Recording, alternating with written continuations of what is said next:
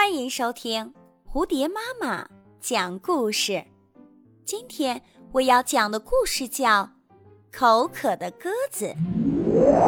一天，鸽子接到了一个送信的紧急任务。为了不影响飞行的速度，鸽子出门前尽量少喝水。可是飞行的途中又渴又累，实在难耐。他开始用眼睛四处寻找水源。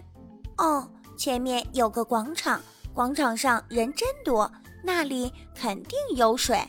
鸽子飞到广场上空，见一位画家正在画画，手不停地在画板上挥动着。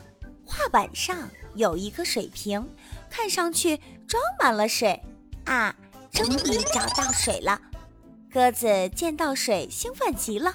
老天爷对我太好了，我想要什么就给我什么，真是太好了。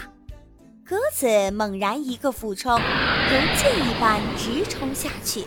只听到“砰”的一声巨响，莽撞的鸽子竟然一头撞到了画板上，撞得鼻青脸肿，两眼直冒金星，顿时昏了过去。画家意外捡到这只天上掉下来的鸽子，脸上笑开了花。哈哈，今晚可以煨一罐鸽子汤来补补身体了。